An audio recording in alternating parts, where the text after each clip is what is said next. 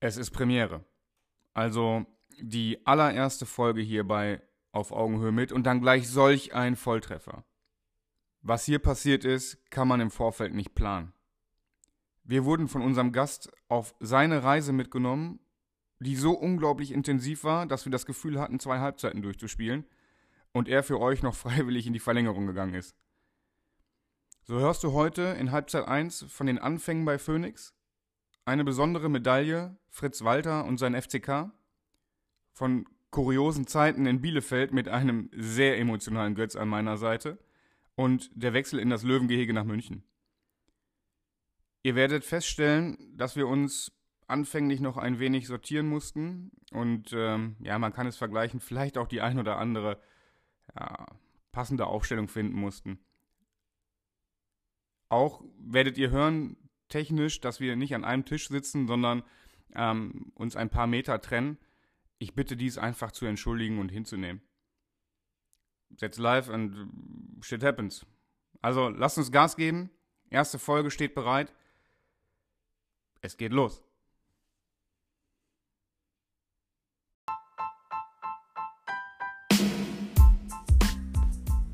Auf Augenhöhe mit der spannende Talk-Podcast mit Persönlichkeiten rund um den Sport aus deiner Region. Von Marc und Götz.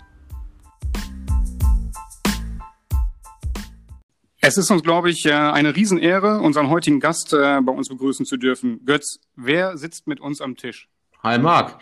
Ja, unser erster Gast ist natürlich schon, ja, Superstar ist vielleicht ein bisschen hochgegriffen, aber schon eine sehr große Bekanntheit, gerade in OWL. Es ist Daniel Halfer vom Kirchlängern, der Trainer, ehemaliger Fußballprofi. Hi Daniel. Hi, grüßt euch.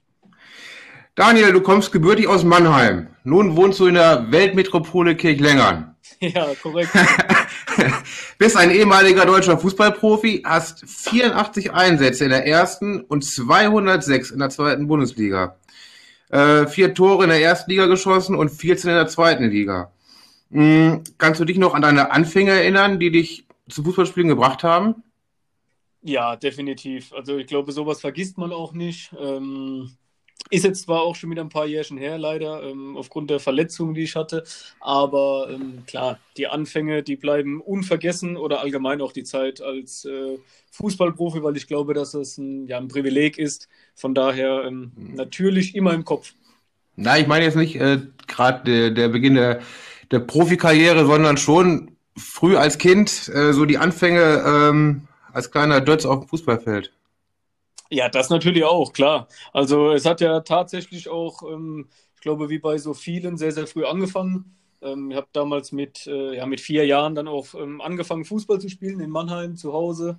Ähm, bin natürlich durch meinen Vater ein Stück weit dann auch zum Fußball gekommen, da mein Vater selber auch Fußball gespielt hat. Er war äh, zwar kein Profi, aber hat auch auf, ich sag mal, auf Landesliga-Ebene ähm, Fußball gespielt und war somit im Prinzip als kleines Kind schon ja eigentlich immer mit auf dem Fußballplatz, bin damit groß geworden und somit war das eigentlich auch sehr naheliegend, dass ich da so eine Affinität zum Fußball gefunden hatte und ähm, ja, von daher habe ich dann auch wirklich relativ früh ähm, ja damals in dem Verein, wo mein Vater spielte, dann auch angefangen. Ähm, wir konnten herausfinden, äh, du begannst das Fußballspielen dann an der Hochuferstraße beim, wenn ich es jetzt mal richtig äh, rausgefunden habe, MFC Phoenix Mannheim 02, quasi da, wo der Phoenix zu Hause ist, äh, der gegen, äh, gegenwärtig in der Kreisliga in Mannheim spielt und da auf Punktjagd geht. Ähm, wie kam es äh, dazu und warum ist es nicht zum bekannten Waldhof Mannheim gegangen? Ja, das war, glaube ich, so wie ich das gerade eben schon mal so ein bisschen angedeutet hatte, da mein Vater damals bei Phoenix Mannheim Fußball spielte ähm, hat sich das ähm, ja im Endeffekt dann auch so ergeben. Ne? Das war dann naheliegend, da waren ähm, ja viele Mannschaftskollegen von meinem Vater oder auch aus dem Freundeskreis, wo dann die kleinen, die kleinen Jungs äh, alle zusammen angefangen haben, Fußball zu spielen. Und ähm, ja, von daher war das einfach naheliegend. Ne? Ich konnte dann oft ähm, oder ich war auch öfter bei meinem Vater mit dabei beim Training. Ähm, dann ist er halt ein Stück weit dann eben auch ein bisschen früher zum Training, erst mit mir, danach hat er trainiert. ja, das war einfach so die glaube, die optimalste Lösung zu der damaligen Zeit. Und ähm, ja, zum Thema Waldhof Mannheim, das war ja damals noch, glaube ich, gar nicht so wichtig. Ne? Also wir hatten einfach Spaß, wir Jungs, da mit Fußball, wollten da alle zusammen, ähm, ja, im Prinzip von klein auf anfangen. Das hat sich dann damals bei Phoenix Mannheim so ergeben. Und ähm, ja, und dann war ich ja auch gar nicht allzu lange äh, bei Phoenix Mannheim, sondern bin ja auch schon relativ früh dann auch ähm, nach Kaiserslautern gewechselt. Aber gab es denn mal Anfragen von Waldhof? Ja, des Öfteren. Also ich hatte auch dann zu der Zeit dann halt eben auch mal ab und zu echt überlegt, ähm, weil man dann halt ein Stück weit eben, wenn man in Mannheim geboren ist oder beziehungsweise auch auf dem Waldhof zu Hause ist, wie ich es bin oder war, ähm, ja auch eine Affinität zu dem Verein. Ne? War, ich war auch früher da im Stadion, das darfst du eigentlich als ehemaliger Kaiserslautern-Spieler ja auch eigentlich, eigentlich, gar nicht erwähnen, aber ähm, ja, es war so und ähm, habe immer noch heutzutage ähm, definitiv auch, ähm, ja, da schaust du immer mit einem Auge drauf, definitiv. Ähm, aber ja, die Situation hat sich dann damals auch so entwickelt, dass wir bei Phoenix Mannheim wirklich eine sehr, sehr gute ähm, ja, Jugendabteilung hatten und ja, ich glaube, zu der Zeit auch ähm, besser waren als Waldhof Mannheim. Ähm, von daher hat sich das damals dann auch äh, unter anderem deswegen zerschlagen, aber dann natürlich auch ähm, aufgrund dessen, dass ich dann relativ früh auch äh, eine Anfrage von Kaiserslautern hatte und ähm, ja, und das war dann zu der damaligen Zeit definitiv auch nochmal ja, eine Stufe höher. Genau, der, der Wechsel war ja 1997 dann zur E-Jugend des ersten FC Kaiserslautern. Ähm, genau ein Verein mit einer unglaublichen Geschichte und äh, damals turbulenten Gegenwart. Ähm, zuvor noch abgestiegen gelang es äh, in, der, in der Folgesaison, gelang der sofortige Wiederaufstieg als äh, Zweitligameister. Ein Jahr später folgte der sensationelle Gewinn äh, der vierten deutschen Meisterschaft. Der Titelgewinn 1998 als Aufsteiger stellt bis heute ein Novum in, oder ein Novum, besser gesagt, in der Geschichte des ähm, deutschen Fußball dar. Dann 98, 99 erreichte äh, der FCK in der Champions League sogar das Viertelfinale und belegte in der Bundesliga den, den fünften Platz. Und du warst mittendrin. Äh, nimm uns mal mit, wie kam es zu dieser Entscheidung? Und ähm, ganz ehrlich, braucht es da vielleicht schon für diesen Riesenschritt äh, einen Berater oder ist das, ist das sinnvoll? Wo, wie hast du dich vielleicht beraten lassen? Ja, also ich sag mal, in erster Linie, wie kam es dazu? Ähm, Kaiserslautern hatte mich tatsächlich in der F-Jugend schon mal ähm, aber da war ich dann ja nochmal eine Portion jünger. Ähm, das heißt, da haben wir uns das familiär auch einfach nur nicht zugetraut. Ähm, als dann aber ein Jahr später nochmal die Anfrage kam, haben wir dann halt echt lange überlegt und ähm, der Verein hat sich dann damals unglaublich um mich ähm, ja, gekümmert, beziehungsweise sie wollten mich unbedingt verpflichten und ich habe dann da drin damals natürlich auch eine große Chance gesehen. Ne? Und ähm, ja, da haben wir uns familiär dann halt abgestimmt und äh, im Endeffekt gehören da natürlich dann die Elternteile dazu, die das Ganze halt ein Stück weit einfach mit begleiten müssen, weil ähm, ja, es sind ja trotz allem auch 70 Kilometer äh, einfach Entfernungen zwischen Mannheim und Kaiserslautern. Das heißt, es war dann halt eben auch ein enormer organisatorischer Aufwand für meine Eltern, ähm, parallel halt eben zur, zur Arbeit, ähm, dass meine Eltern mich dann damals halt eben auch, ja, zu Anfangszeiten waren es glaube ich dreimal die Woche dann auch zum Training fahren mussten. Ähm, das war halt schon eine große Belastung, nicht nur für meine Eltern, auch für mich damals. Und ähm, ja, der Schritt war aber trotz allem der richtige und auch ähm, bedacht gewählt. Das Ganze aber ohne Berater. Das heißt, ähm, das gab es damals in der Zeit, ähm, ja, ich glaube, in dem frühen Alter noch gar nicht, bis selten. Und das war halt dann eben eine ganz oder eine rein familiäre Entscheidung. Und ähm, ja, was du auch gerade gesagt hast, dass Lautern im Endeffekt Leider heute stehen sie nicht mehr da, wo sie eigentlich hingehören als Verein. Das äh, tut einem auch in der Seele weh.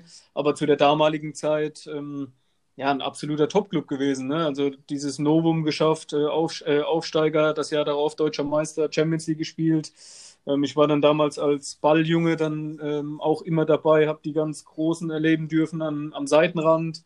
Ähm, ja, das war schon eine komplett andere Welt und man durfte da, auch wenn nur von der Seitenlinie als kleiner Junge, durfte man da halt eben schon so ein bisschen reinschnuppern und ähm, ja, Blut lecken auch, ähm, dass man auch immer so ein Stück weit dieses Ziel vor Augen hat, irgendwann mal selbst auf dem, auf dem heiligen Rasen halt zu stehen und das war eine ganz, ganz besondere Erfahrung.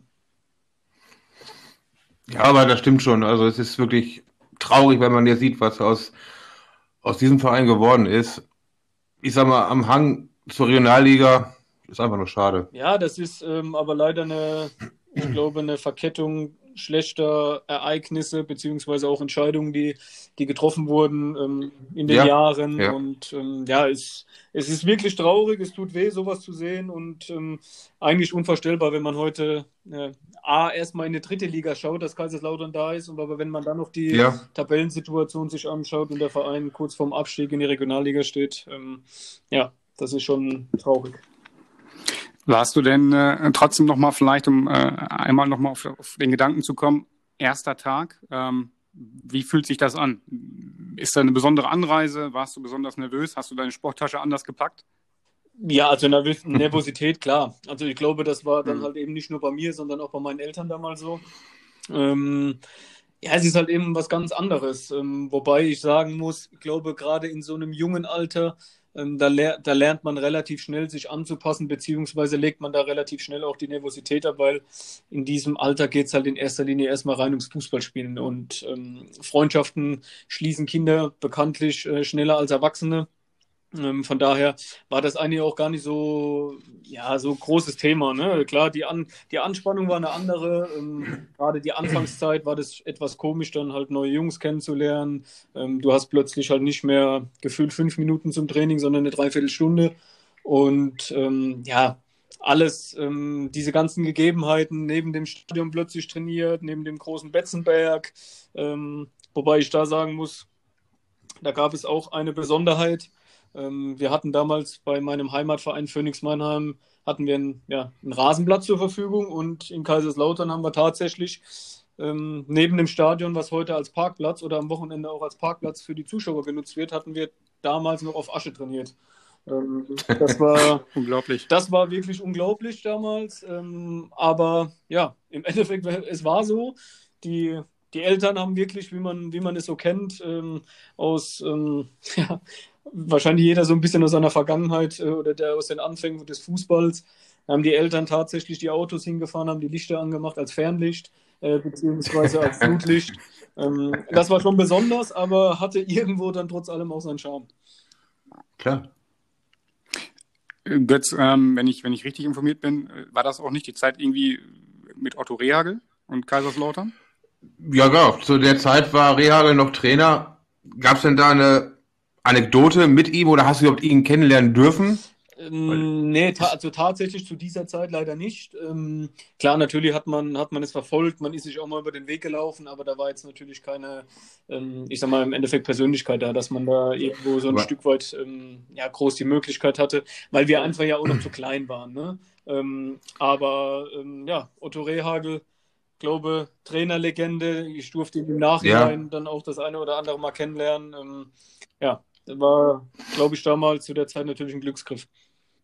Aber während deiner Jugendzeit war natürlich auch noch jetzt vom, vom, vom, vom Kader von Kaiserslautern auch noch enorme Namen äh, dort vertreten, wenn man bedenkt, Juri Djorkaev oder Mario Basler als Beispiel oder ich glaube, Andreas Bremer als Trainer, den hast du da auch erlebt, ne? Ja, genau. Ne? Also Andreas Bremer war unter anderem auch als Trainer da und ähm, ja. ja. es waren ja wirklich zu der Zeit auch sehr, sehr viele Persönlichkeiten dann auch da. Ähm, ja, wer ist das? Ja, definitiv Weltstars. Gerade Juri Chorkaev, wenn ich mich daran zurückerinnere, an die Zeit. Ähm, der ist ja damals dann als frisch gebackener Weltmeister dann auch nach Kaiserslautern genau. gekommen. Ja, das genau. war ja unvorstellbar, wenn man sich das heute anschaut. Ähm, das ist, ja, klar, das, ist das ist gefühlt äh, gar nicht so lange her. Trotzdem hast du in den jungen Jahren ähm, eine unglaubliche Auszeichnung erhalten. Du hast ähm, die Fritz-Walter-Medaille erhalten.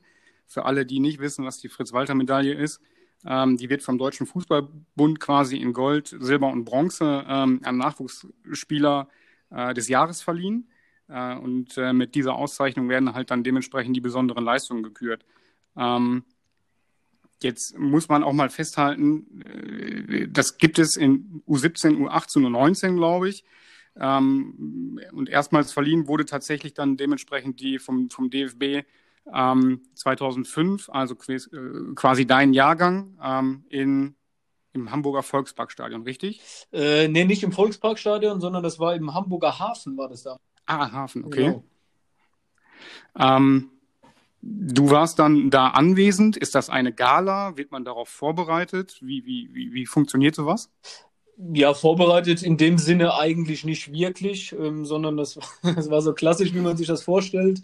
Ähm, ja, zu Hause gewohnt. Es kam dann immer ähm, ja, vom DFB, wenn man dann zu den U-Lehrgängen ähm, oder zu den Nationalsp äh, Nationalländerspielen damals eingeladen wurde, kam dann einfach ähm, ganz stumpf Post nach Hause zu den Eltern. Und ähm, ja, und das war in dem, in dem Falle genauso. Ne? Da gab es dann damals per Post dementsprechend ähm, ja im Endeffekt die Mitteilung, dass mir halt ähm, ja die, die Fritz-Walter-Medaille ähm, ja, überreicht werden soll, beziehungsweise dass ich da ausgezeichnet werde. Ähm, war natürlich ein ja, Wahnsinnsgefühl, weil ich glaube, da haben dann zu der damaligen Zeit halt eben in dem Jahrgang die besten Spieler gespielt und dass man da halt eben dann ausgezeichnet wird, das war ähm, ja natürlich ein tolles Ereignis, was man auch niemals vergisst und äh, wo ich natürlich auch sehr, sehr stolz drauf bin. Und ähm, ja, und im Endeffekt war das dann war das dann bei einem Nationalmannschaftslehrgang, glaube ich. Da hatten wir dann ein oder zwei Länderspiele zu der Zeit und waren dann halt eben als Team zusammen. Und ähm, ja, Horst Rubisch war damals äh, unser Trainer. Und ähm, ja, mit äh, Horst bin ich dann sozusagen irgendwann aus dem Hotel ausgebrochen und dann sind wir nach Hamburg gefahren zusammen und ähm, sind dann in den Hafen gefahren und dann ging es da los. Also vorbereitet war man da nicht groß. Na gut, aber war natürlich auch im Nachhinein noch Preisträger, also ist schon Wahnsinn. Groß, Hövedes, Götze oder Joshua Kimmich. Ähm, aber in dem Jahr, als du die Auszeichnung bekommen hast, ähm, ja, bei der U19 war es Manuel Neuer. Es wurde sogar eine Frau äh, geehrt, Anja Mittag, ist ja auch bekannt. Ähm, in der U18 Kevin Prinz Boateng und ein Sören Halfer. Wer ist das denn? ja, äh, werde ich öfter drauf angesprochen. Ähm, ja, Sören Halfer, wir hatten tatsächlich keine familiäre Verbindung. Ähm, okay. Ich glaube, der Name Halfer ist jetzt nicht so geläufig wie ja, Müller, Schmidt oder wie auch immer. Aber ja. Ähm, ja, es gab tatsächlich keine, ja, keine familiäre Verbindung. Und ähm, es war irgendwann, irgendwann war es mal auch ganz lustig, als wir dann ja die besagten Einladungen nach Hause bekommen haben und plötzlich dann da ähm, ja, zwei Halfer auf der, ähm, ja, auf der Liste im Prinzip standen. Da habe ich mir auch ein bisschen gewundert, weil wir uns vorher halt eben auch nie kannten, da wir ja auch mit Kaiserslautern im Prinzip meistens in unserem Kreis gespielt haben. Das heißt, wir kamen ja mit den anderen Kreisen gar nicht so in Berührung und ähm, ja, Sören Halfer hatte zu der Zeit, glaube ich, in Hannover gespielt.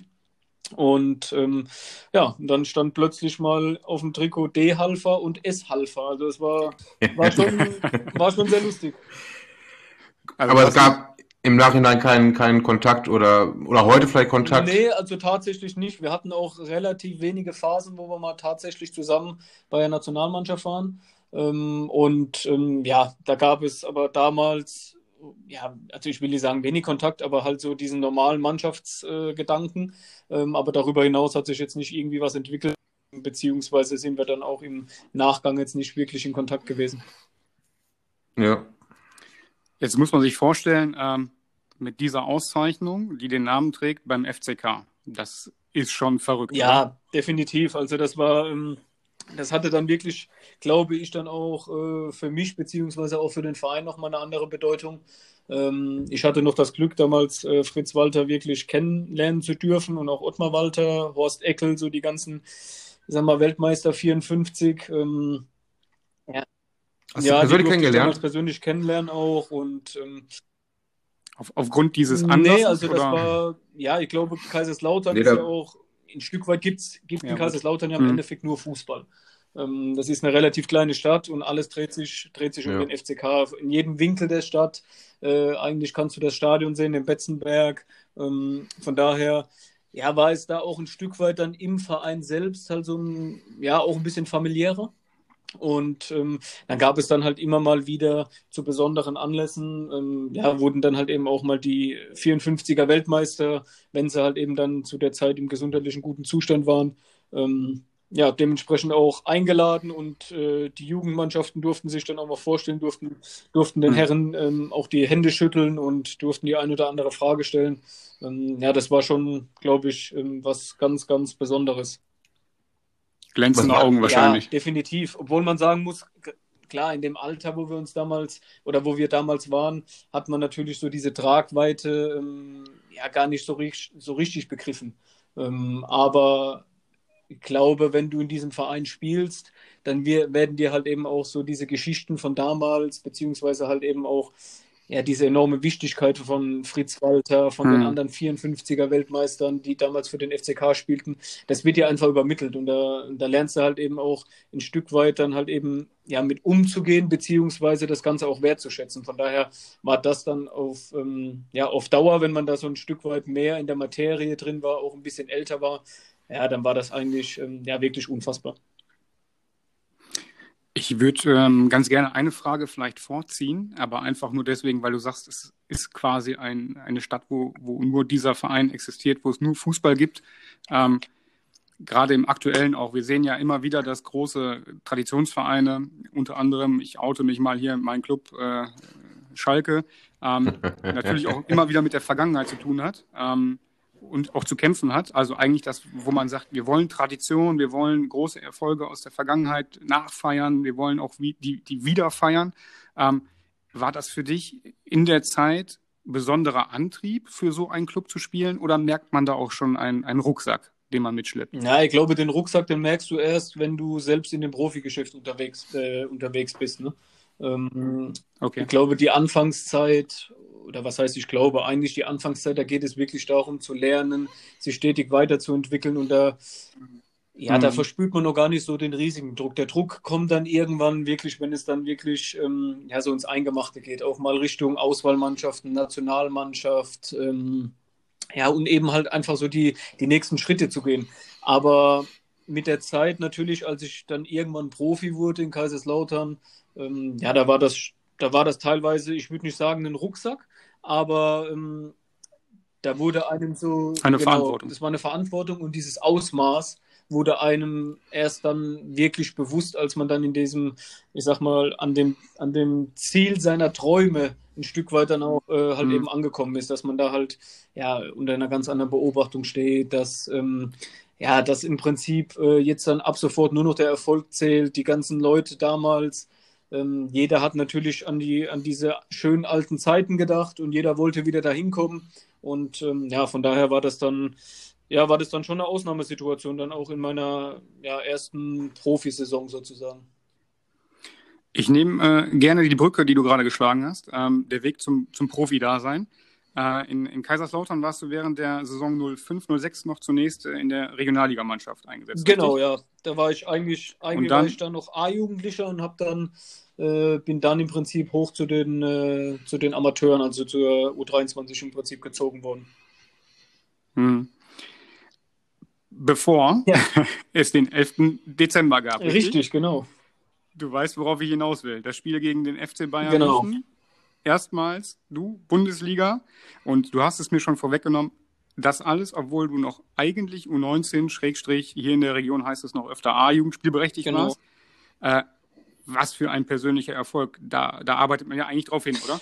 Ja, du, ähm, ja, im Endeffekt, da bekomme ich heute noch Gänsehaut, wenn ich an diesen Moment zurück, äh, äh, zurückdenke. Ähm, wir hatten damals natürlich ähm, auch das Glück oder das Glück, als junge Spieler muss man ehrlicherweise sagen, dass es dem Verein zu der damaligen Zeit halt eben auch schon einfach nicht gut ging.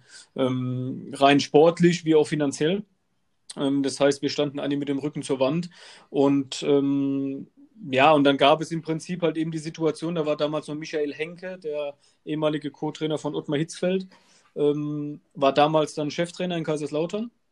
Und ähm, ja, und er hatte dann bei einem, ich glaube sogar bei einem A-Jugendspiel, mag aber auch ein Ama Amateurspiel gewesen sein, äh, bei uns zugeschaut und hatte dann im Nachgang halt eben zwei, drei Jungs von uns ähm, ja, benachrichtigt oder nach dem Spiel kurz zur Seite gerufen und, und uns mitgeteilt, dass wir mit ins Trainingslager fahren dürfen. Ähm, weil ja, das war so ein Kurztrainingslager, weil das war mitten, also mitten, mitten in der Woche, weil am Wochenende halt eben gefühlt so ein Alles- oder Nichts-Spiel anstand gegen Nürnberg, damals zu Hause. Ähm, ja, und da durften wir halt eben mitfahren ins Trainingslager und da durfte ich tatsächlich dann auch am Wochenende mit im Kader sein. Ähm, was, was ja natürlich auch schon unfassbar war und ich mich tierisch gefreut hatte. Ähm, dann sind wir aber nach dem Spiel, was wir leider 3-0 verloren hatten, äh, zu Hause ähm, wurde Michael Henke entlassen. Und da war natürlich dann auch so ein Stück weit die Sorge schon groß. Jetzt kommt ein neuer Trainer, jetzt hat es da einmal die Möglichkeit, jetzt wieder wieder auf das altbewährte Material im Prinzip zurückgreifen. Und ähm, ja, dann kam aber Wolfgang Wolf als Trainer. Und ähm, der hatte den Kader dann halt eben einfach zusammenbelassen und sagte, der Kader, so wie er jetzt stand, das gucke ich mir an. Und ähm, ja, dann sind halt eben so ein, zwei Wochen vergangen und ähm, dann kam irgendwann der besagte Tag. Ähm, München, ähm, damals Allianz Arena gerade fertiggestellt für die WM. Ähm, ja, ich durfte unter anderem mitfahren und wurde dann dort ähm, ja, zum ersten Mal eingewechselt. Das ähm, ja, natürlich ein unbeschreibliches Gefühl gewesen. Ähm, weil die Frage war wirklich, äh, wer hatte dich quasi entdeckt? Äh, noch Michael Handke oder dann der Nachfolger Wolfgang Wolf? Aber das hast du ja, hast du ja quasi äh, gerade beantwortet. Das war einfach mal für mich noch so eine Frage, weil das nämlich genau diese Schnittstelle war. Ähm, ich darf an dieser Stelle nur mal kurz die spätere Aufstellung des FC Bayern München durchgehen. Ähm, wir fangen an mit Oliver Kahn, Philipp Lahm, Ismail Sanyol, Demichelis, Lucio, C. Roberto und wir reden hier vom echten. ähm, Michael Ballack, Ali Karimi, Pizarro, Roy Mackay. Trainer Felix Magath. Was fühlt man da, wenn man da im Bus sitzt und weiß, heute geht es gegen die Bayern? Ja, du, ich glaube, ähm, zu dem damaligen Zeitpunkt habe ich relativ wenig gefühlt, weil ich einfach nur unfassbare Vorfreude hatte. Ähm, das hatte natürlich nicht nur, also nicht nur was mit dem FC Bayern zu tun, sondern auch mit dem Stadion, mit dem, ähm, ja, und allgemein dieses Ganze aufzusaugen, in, bei den Profis dabei zu sein. Ne? Das war ähm, ja, ein unglaubliches Gefühl. Und ähm, ich hatte natürlich große Augen, als wir damals im Stadion angekommen sind, ins Stadion reingefahren sind. Das waren ja alles Dimensionen, die ich ähm, ja, maximal aus dem Fernsehen kannte. Und ähm, ja, als du dann Platzbegehung gemacht hast, hast die, hast die gegnerischen Jungs dir angeguckt, da hast du halt schon drei. Sowas, sowas saugt man ja, auf, oder? Wahnsinnig. Also da hast du dann noch dreimal geguckt, wer da gegenübersteht, ne? dass dann plötzlich dann Michael Ballack, Oliver Kahn etc. steht. Ähm, ja, dann natürlich, wie gesagt, dieses neue Stadion, was damals äh, fertiggestellt wurde. Ja, da hast du dir, da hast du dir damals noch überhaupt gar keine Gedanken gemacht. Da hast du einfach drauf los Fußball gespielt und hast dich einfach nur tierisch gefreut, dass du jetzt, ähm, ja, ich sag mal, so ein Stück weit im Konzert der Großen so ein bisschen eine kleine Nebenrolle spielen durftest. wird denn, ähm, wird denn vielleicht in der, in der Kabine speziell auf etwas eingegangen oder spricht man als, so nenne ich dich dann mal Neuling, mit Mitspielern wie zum Beispiel Altintop, ne? Der war ja zu der Zeit auch dein Teamkollege. Das war auch mein Teamkollege, ja. Ähm, ja. ja. also klar, natürlich ähm, sprechen die alten Hasen oder die erfahrenen Jungs dann natürlich auch zu den, äh, zu den ganzen Jungspunden und versuchen einem so ein bisschen die, ja, sag mal, so eine Anspannung oder Nervosität zu nehmen, wenn sowas vorhanden ist. Und ähm, wir hatten damals auch ähm, ja auch einen wirklich guten Kern ähm, von, von erfahrenen Spielern, die so ein Stück weit immer für einen da waren. Also man hatte theoretisch immer Anlaufstellen. Auch die Trainer zur damaligen Zeit sind natürlich auf uns eingegangen und haben uns ähm, ja versucht, so von, jeg von jeglichem Druck zu befreien. Ähm, von daher, man hatte immer Anlaufstellen und ähm, aber im Großen und Ganzen war das damals, zumindest mal jetzt auf mich bezogen, gar nicht notwendig, weil ich ähm, ich hatte mir zu der Zeit wirklich auch gar keine Gedanken gemacht, weil ähm, das war, ich war einfach mhm. nur unfassbar begeistert, unfassbar stolz und ähm, ja, und wollte irgendwo einfach und hatte immer gehofft ähm, zu der Zeit, dass der Trainer irgendwann auf die Idee kommt, mich einfach einzuwechseln. Ja, der äh, Endstand bei, bei dem besonderen Spiel war 2-1, richtig? Also eigentlich ein Ergebnis, was sich der, der FCK heute äh, mit Anstand wünschen würde. ja, du. Also ohne jetzt mal despektierlich dem FCK gegenüber, aber äh, ich meine. Ja, ne, das war, das, das so ein, war aber damals auch äh, tatsächlich so gegen, also Bayern München war natürlich immer Bayern München, es wird auch immer Bayern München bleiben. Aber ähm, in den Anfangsjahren war es tatsächlich so, wenn du einen unfassbar guten Tag als Mannschaft hattest und die Bayern jetzt äh, nicht ihren besten Tag erwischt hatten, dann war da tatsächlich mal was drin. Ähm, das, dann gab es irgendwann eine Phase, ich glaube, so extrem an unter Pep Guardiola. Dann ja. war da, da war halt einfach von vornherein gefühlt gar nichts drin. Ähm, da war eigentlich klar, du spielst gegen die und man hat irgendwie ein anderes Fußballspiel gesehen. Ja, das hast du nicht nur gesehen, das hast du auch gefühlt, leider. Ähm, hm. Also okay. das war, das war halt eben einfach dann zu der Zeit, gerade unter Guardiola, un, unfassbar. Also da, da ging es wirklich ähm, tatsächlich nur noch darum, irgendwie zu versuchen, dass, ähm, ja, dass du Tor, dass du Tor verhinderst, keine Fehler zu machen. Aber ähm, ja, das war, das war dann irgendwann halt eben auch gegen diese Größen und die Art und Weise, wie sie Fußball zelebriert haben, einfach nicht mehr möglich. Aber kurz nach diesem Bayern-Spiel, als ihr gewonnen habt, wurde es ja bei dir dann auch, ja, man kann sagen, historisch. Du hast dann dein erstes Tor, beziehungsweise deine ersten Tore gemacht im Spiel gegen Duisburg und dann direkt einen Doppelpack. Und das als jüngster Bundesliga-Torschütze bei Kaiserslautern, also zu dem Zeitpunkt. Und auch zu, bis zu dem Zeitpunkt ähm, warst du dann der jüngste Spieler, der zwei Tore in einem Spiel äh, geschossen hat. Das ist natürlich schon Wahnsinn, ne? Ja, das war, das war auch äh, eine Wahnsinnsgeschichte. Ähm, ich weiß gar nicht, ob es den Titel heute immer noch gibt. Der jüngste Doppelpack-Torschütze von Kaiserslautern, glaube ich. Das war, glaube ich, immer noch so. Das kommt hin, aber das andere das nicht mehr. Andere nicht, das andere nicht mehr, auch schon, auch schon, auch schon länger nicht mehr. Ähm, aber ja, unbeschreiblich. Ne? Also das war dann halt eben auch von der Bank kommend. 0-2 lagen wir zurück oder 2-0 in Duisburg. Und ähm, ja, dann das, An das Anschlusstor gemacht, dann ist, ist mir nur das zweite Tor gelungen. Ähm, Moment, Moment, Moment. Von vorn. Ihr lagt äh, durch ein Kopfballtor aus dem Abseits und einen nicht berechtigten Elfmeter 0-2 zu. Das kam noch dazu, ja. okay. ja, du, das waren äh, ja, sehr unglückliche Momente damals. Also wir hatten klar zu der Zeit halt eben auch sportlich jetzt nicht gerade die meisten Punkte gesammelt und hatten jeden Punkt notwendig. Und ähm, ja, dann gab es halt eben gerade in den Wochen damals, auch rund um dieses Spiel, gab es so die eine oder andere Entscheidung, die es heute wahrscheinlich aufgrund des Videobeweises nicht mehr geben würde. Ähm, aber dem, ja, dem war leider so. Und ja, dann wurde ich beim Stand von 2-0 für Duisburg damals eingewechselt und hatte dann das Quäntchen Glück, ähm, dort äh, zwei Tore zu machen. Und ähm, ja, dann haben wir wenigstens noch einen Punkt mitgenommen. Das, das Schlimme ist, dass du so einfach die Welle nimmst und darüber hinwegfährst. Aber ich kann dir sagen, ich habe ein Elefantengedächtnis und kann mich von früher dran erinnern. Ein Scherz. Ich habe es nochmal nachgeschaut. Ähm, das Kuriose an der Sache ist natürlich, dass, glaube ich, auch dein Gegenspieler damals kurz vorher eingewechselt ja. wurde. Name ist mir jetzt entfallen. Nature Aigün, kann ähm, ich dir sagen. Gut, dann Weil es ist, ja, es ist ein Freund von mir, wirklich. Ja, Echt? Wir haben, wir, wir haben danach okay. bei 60 München zusammen gespielt und äh, stehen heute noch im Kontakt. Mega. Okay. Ähm, okay, dann deine Einwechslung und die Szene Balleroberung im gegnerischen 16er. Dein Moment, dein erstes Tor. Du weißt es noch. Nimm uns mit. Ja, du, ähm, es war im Prinzip so ein bisschen ja, Sturm- und Drangphase. Wir mussten natürlich, da wir 2-0 äh, zurücklagen, alles nach vorne werfen, auch schon relativ frühzeitig.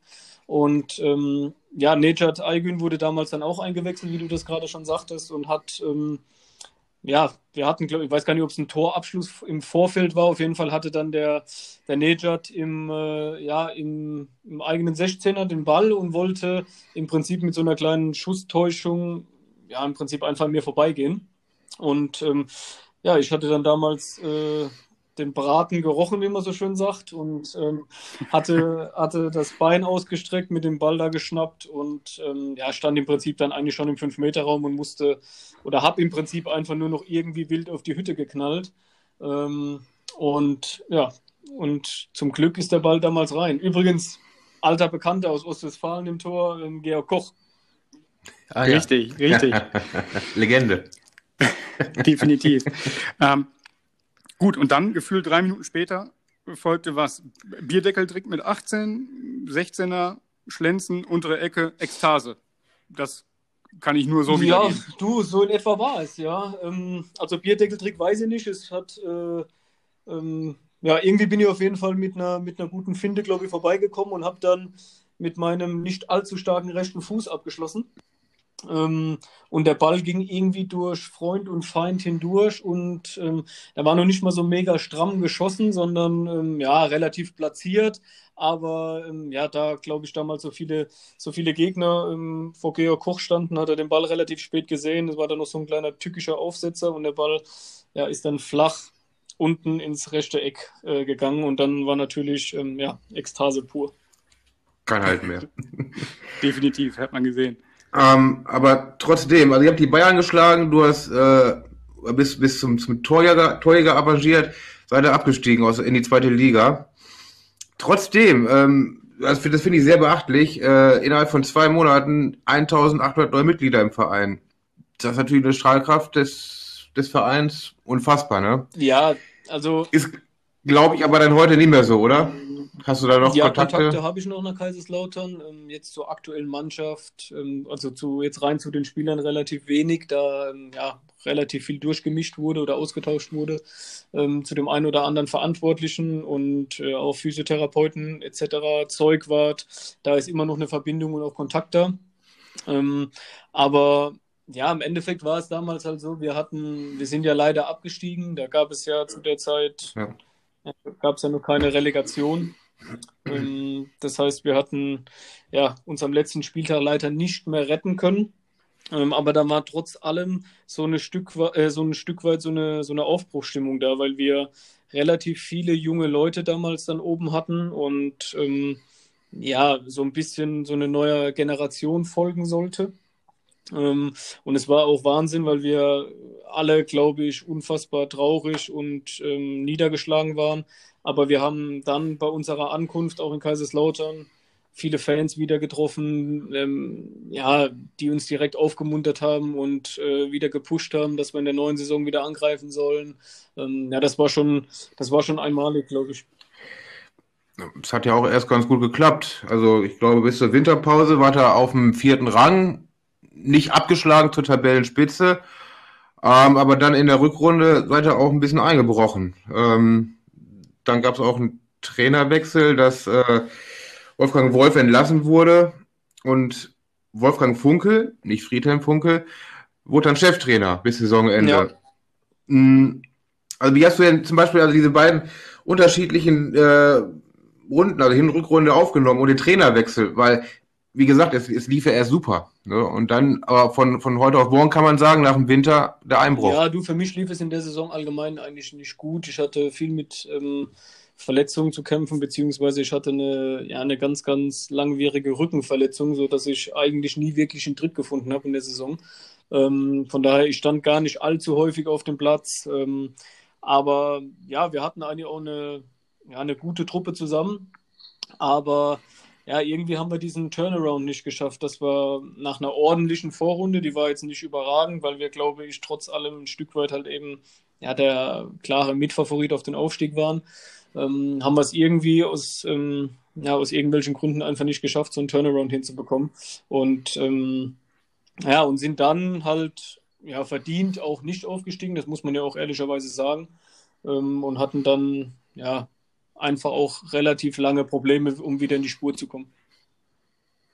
Hm. Ähm, was so ein bisschen aufgefallen ist, hattet ihr vielleicht äh, Probleme gegen die vermeidlich, so nenne ich es mal klein, äh, wenn man äh, mal schaut, Haching, Lautern, also sprich äh, ihr gegen Haching, unentschieden. Gräuter führt damals, glaube ich, sogar Aufsteiger, äh, unentschieden, Jena unentschieden, ähm, dann Rot-Weiß Essen auch unentschieden, wo man jetzt sagt, ähm, da liegen ja auch die Punkte dann, ne, die in der Rückrunde ähm, vielleicht, vielleicht einfach eingeplant ja, waren. Ja, ich glaube, wir hatten zu der Zeit auch einfach nicht ähm, diese Selbstverständlichkeit, ein Spiel einfach komplett zu dominieren. Ähm, wir waren ja mhm. trotz allem, es war ja auch ein großes, das heißt, wir hatten viele, viele neue Spieler und äh, wenige davon haben bei einem Traditionsclub wie Kaiserslautern vorher gespielt und B hatten so diese DNA, ähm, ja, dass man halt so ein Spiel über 19 Minuten einfach bestimmen muss oder oder ja oder sollte gegen, gegen die vermeintlich kleinen Gegner damals. Und ähm, ja, das spielte natürlich den mhm. Gegnern immer in die Karten. Es war ja im Endeffekt meistens so, dass wir zwar viel Ballbesitz hatten, aber relativ wenig Ertrag. Und ähm, ja, und wie es dann oftmals so ist, wenn da machst du einen Fehler, dann klingelt es hinten. Und ähm, ja, und das hat sich so ein bisschen durchgezogen. Und ähm, ja, dieses Mittel haben wir irgendwie, irgendwie nie wirklich gefunden gehabt. Okay. Du hast eben was von Operationen und Verletzungen beziehungsweise Verletzungen erzählt und musstest dann dementsprechend auch sogar operiert werden äh, und kehrtest dann im Juli 2007 ins Training zurück. Ähm, dann liest man, wenige Tage später wurdest du aus disziplinarischen Gründen vom Training äh, aus der Profimannschaft ausgeschlossen. Damals von Ketil äh, glaube ich, ne? genau. ne? ein relativ frisch, äh, genau, ein relativ frischer Trainer oder frisch auf dem Posten. Ähm, klar, jetzt die private Frage, was ist passiert? Du, eigentlich ist gar nicht wirklich viel passiert. Ähm, es, ähm, Im Endeffekt war es so, das war schon eine relativ un... Ja, wie soll ich das, wie soll ich das erklären? Ähm, ich glaube, die Stimmung zwischen uns, also zwischen Trainer und mir, die war von Anfang an nicht wirklich gut, beziehungsweise genau, es gab keine die großartige Chemie. Quasi, Chemie.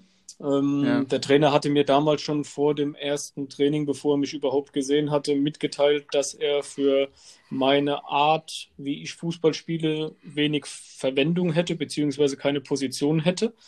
Ähm, das hatte Ganz kurz, du warst äh, eigentlich aber Mittelfeld links außen. Ja, du, ich konnte, also ich habe ne? meistens entweder auf den Flügeln gespielt, hinter den Spitzen oder vorne drin. Ähm, also es war für mich halt sehr, sehr unerklärlich, ja. beziehungsweise konnte ich das damals, damals einfach nicht nachvollziehen, genau, warum es äh, halt eben da keine Verwendung für mich gab oder beziehungsweise äh, keine Position, die er in mir gesehen hat. Ähm, das habe ich damals dann auch, auch mhm. als junger Kerl damals dann auch zum Ausdruck gebracht. Ähm, dann gab, dann gab es Wie, nee, wie ja, nee, also jetzt aus? nicht ausfallen oder, oder sowas, ne? sondern ich habe dann einfach in dem, ich sag mal, okay. in dem Gespräch, wo mir das Ganze mitgeteilt wurde, habe ich dann halt eben klipp und klar meine Meinung gesagt und einfach nur zu verstehen gegeben, dass ich das halt ja einfach nicht nachvollziehen kann, weil er mich A noch nie hat selber spielen sehen. Ähm, und ja. ja, dass ich halt die Begründung nicht verstehe, dass es für mich keine Position geben würde. Und Genau, das, das Fundament seiner Erklärung und, hat ähm, gefehlt. Das heißt aber dann damals, ja, ja, die Chemie, wie gesagt, dann halt schon, ja, wirklich so gut wie gar nicht da. Ähm, ja, und dann war es halt eben einfach so, ähm, da hatte damals ein, ich glaube, ein Mannschaftskollege, oder der war damals von der U23, sprich von Amateuren, äh, da war eine Hochzeit ähm, und es war kurz nach meiner OP, da war ich zu Gast. Und ähm, ja, und dann wurden halt einfach im Nachhinein Sachen erzählt, ähm, ja, dass ich irgendwo ähm, ja, betrunken auf der Straße rumgelegen hätte und keine Ahnung. Und das verbreitet sich dann halt oftmals in kleinen Städten wie ein Lauffeuer, ähm, was aber eigentlich, ja, was nicht der Fall war. Ähm, und ja, dann habe ich das im Prinzip auch ne, nicht mal aus erster Instanz damals zu der Zeit erfahren, dass er mich äh, aus disziplinarischen Gründen, ähm, ja, ich sag mal, suspendieren wollen, sondern aus dem damaligen Videotext.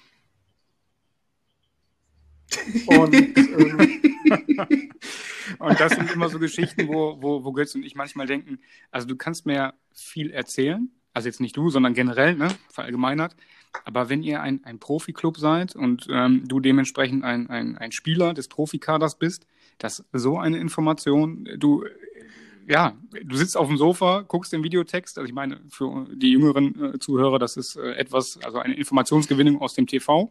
Ähm, Gibt es immer noch. Und, Gibt es immer noch? Ja? Ich, da bin ich sogar über. Ich kenne wahrscheinlich nur einen, der das, der das täglich noch sieht, aber da möchte ich äh, Transparenz nicht walten lassen und den Namen nicht sagen. ähm, aber krass, also du hast den Videotext gelesen und hast gesehen. Ja, genau, so war Runde das. Und, und ähm, dann wurde ich dann aber auch danach relativ zeitnah angerufen, beziehungsweise ich glaube, wir waren dann auf dem Weg zum Training.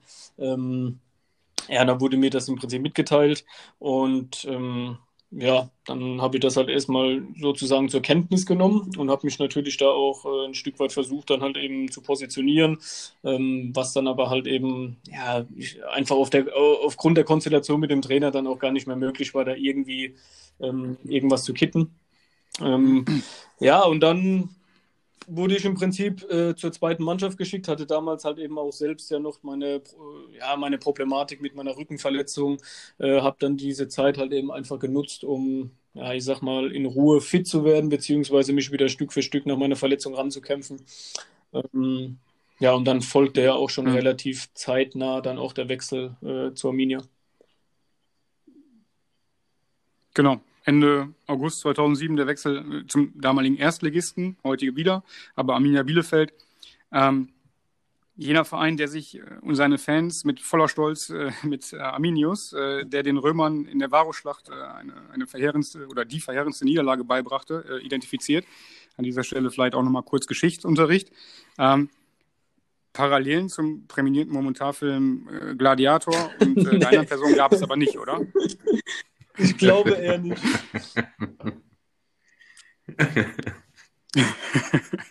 ähm, okay, jetzt, jetzt heißen also deine neuen Kollegen unter anderem Jörg Böhme, Rüdiger Kauf, Arthur Wichniarek, Nils Fischer und äh, Stefan Eigner. Jetzt nochmal, um die Metapher aufzugreifen, da lässt Definitiv, sich auf jeden Fall kämpfen. Ja, also war eine, war eine sehr coole Truppe, ähm, charakterlich äh, 1A, also wirklich eine tolle Zeit gewesen. Nur, ähm, ich muss ehrlicherweise gestehen, ich hatte vorher keine Ahnung von Bielefeld. Ähm, ich hatte auch keine Vorstellung von Bielefeld. Ähm, A von der Stadt, B von dem Verein. Ähm, aber ähm, es war eine sehr, sehr schöne und eine tolle Zeit. Und unter anderem bin ich ja auch deshalb mittlerweile wieder hier. Du spielst auf äh, deine Frau an, richtig? Genau, du hast ja. Sie nämlich also in der wir Zeit haben. Uns, äh, zu der Zeit dann damals kennengelernt und ähm, haben dann auch in Bielefeld geheiratet, ähm, sind danach ähm, ja, ein Stück weit halt eben einfach noch äh, durch den Fußball natürlich ein bisschen rumgekommen in Deutschland.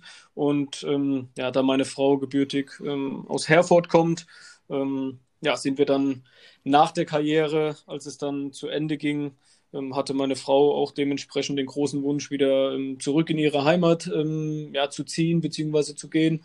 Und ja, und da wir da über die Jahre wirklich ähm, dann auch ähm, viele Freunde gefunden haben. Also sprich, ähm, ich hat, bin dann halt auch ein Stück weit hier so ein bisschen verwurzelt gewesen oder bin hier verwurzelt. Ähm, von daher ähm, ja, leben wir jetzt hier. Zwar nicht in Herford, sondern in Kirchlängern, aber fühlen uns pudelwohl. Und ich weiß, dass äh, jemand hier richtig mit den, mit den Hufen schart. ja. ähm, weil ich musste mich ja schon outen äh, mit oder als Schalke-Fan und äh, Götz ist natürlich Feuer und Flamme für den DSC Arminia Bielefeld. Und bevor ich jetzt hier richtig einen auf den Deckel bekomme und er in dieser Materie, da triffst du quasi auf den Profi, ja, ähm, will ich einfach mal Götz dieses Thema überlassen. Götz, hau rein. Äh, viel Spaß mit Bielefeld. Vielen Dank, danke. Könnte gleich auch ein bisschen unangenehm werden, aber gut, das machen wir dann später. Fing ja auch erst mit dir und Arminia ziemlich gut an. Also drei Siege und ein Remis und eine Niederlage ist ja schon mal für Arminia zum Saisonstart ja, nicht ganz so schlecht. Ne? Ähm, hatte natürlich auch einen fantastischen Trainer, Ernst Middendorf, der euch dann gleich als ja. Bayernjäger tituliert hat naja, zwischen ja, Genie und Wahnsinn, ne? Sagen, aber was? Ein herzensguter Mensch, ne? Also klar, er hat seine Ecken und Kanten, aber. Ähm, ja, ja, genau. Also, ich weiß auch aus Erzählung, also wenn jemand ähm, bei Ernst Middendorf eine Kabinenansprache mitgemacht hat, ähm, der war motiviert bis in die Haarspitze. Äh, ja, kann ich bestätigen. Mm, aber, äh, aber was war denn Herr Middendorf so für ein Typ? Also das war warm und herzig, aber öffentlich herrschte bei ihm ja, eigentlich ein also anderes warm Bild. Und herzig war er schon auf seine Art und Weise. Ne? Die hat er nur nicht leid, oder was heißt leider, die hat er nicht immer so oft gezeigt. Ähm, Im Endeffekt war er, glaube ich, sehr autoritär. Ähm, das hat ihm ja, ein Stück weit halt eben auch so ein bisschen die Macht über uns gegeben, weil es gab halt ähm, wenige Spieler, die sich dann halt eben auch getraut haben, ein Stück weit mal den Mund aufzumachen. Da gab es wirklich nur Einzelfälle. Ähm, aber ja, grundsätzlich war, war es, glaube ich, eine, eine Gangart, die mir persönlich auch gut tat, weil es einfach mal was anderes war als jetzt der, ich sag mal, der Otto Normalverbraucher an Trainer. Ähm, sondern Ernst Mittendorf, er hat halt ja auch mal nicht die Peitsche, sondern direkt eine Axt ausgepackt. Ähm, und ja, das war, das war auch ein, Lehr war ein Lernprozess, der aber sicherlich ähm, nicht geschadet hat. Ja gut, aber hast du dann ja auch nicht lange als, als Trainer haben dürfen, weil im Dezember war dann Schluss nach der Niederlage in Dortmund 1-6, vorher bei Werder Bremen 1-8 verloren. Das sind natürlich Ergebnisse. Ähm, ja, du, das, war, ähm, das war auch tatsächlich nicht angenehm. ähm, aber ja, es waren natürlich auch Spiele, ich glaube in Bremen, da stand es sogar zur Halbzeit, wenn mich nicht alles täuscht, oder mal kurzzeitig 2-1, da waren wir gar nicht so schlecht im Spiel. Ähm, der war das gegen Dortmund nicht auch, dass es 1-1 dann mal stand und dann. Ja, das weiß ich gar nicht mehr so genau, aber auf jeden Fall Bremen war das so. Da hatte nämlich, glaube ich, wenn mich nicht alles täuscht, auch mein damaliger, oder was heißt mein damaliger, mein Trauzeuge, Torben Marx, ähm, hatte, hatte damals, glaube ich, das 2-1 ja. gemacht oder 1-1. Ähm, ja, das waren, da waren wir eigentlich relativ gut im Spiel und dann hatten wir aber, glaube ich, an dem Tag ähm, ja, einfach einen Diego gegen uns, der, glaube ich, an sechs Toren direkt beteiligt war, wenn mich nicht alles täuscht. Ähm, und ja, da sind ja. halt die Standards von ihm von links und rechts äh, reingesegelt. Dann hatten die ja ein paar Türme in der Mitte. Ähm, Mertesacker, Sanogo, glaube ich, zu der Zeit. Äh, Hugo Almeida, wie sie alle hießen, Niemeyer. Ähm, ja, gut, die waren ja, ja genau, zu der Zeit auch auf ihrem Höhenpunkt. Es war, ne? es war halt eben auch eine und ähm, ja, dann sind wir aber natürlich böse unter die Räder gekommen und äh, kurz kurz, kurze Zeit danach natürlich auch ja. in Dortmund leider. Ja. Am Nikolaus, ja, das habe ich, das hab ich verdrängt. War auf dem Freitagabend, das weiß ich noch. Also fürchterlich. Ähm, aber gut, danach gab es ja dann noch ein Spiel in. Du merkst ganz kurz, du merkst. Äh, ja, du, es, es, es, tut mir, es tut mir im Nachhinein auch äh, nochmal noch mal sehr leid. Ich bin ja auch noch gar nicht fertig. Es geht ja noch weiter. aber, na gut, ähm, danach gab es noch ein Heimspiel im Jahr unter Detlef Dammeier. Auch nicht schlecht, aber es wurde gewonnen gegen Stuttgart. Äh, 2-0. Ja, du.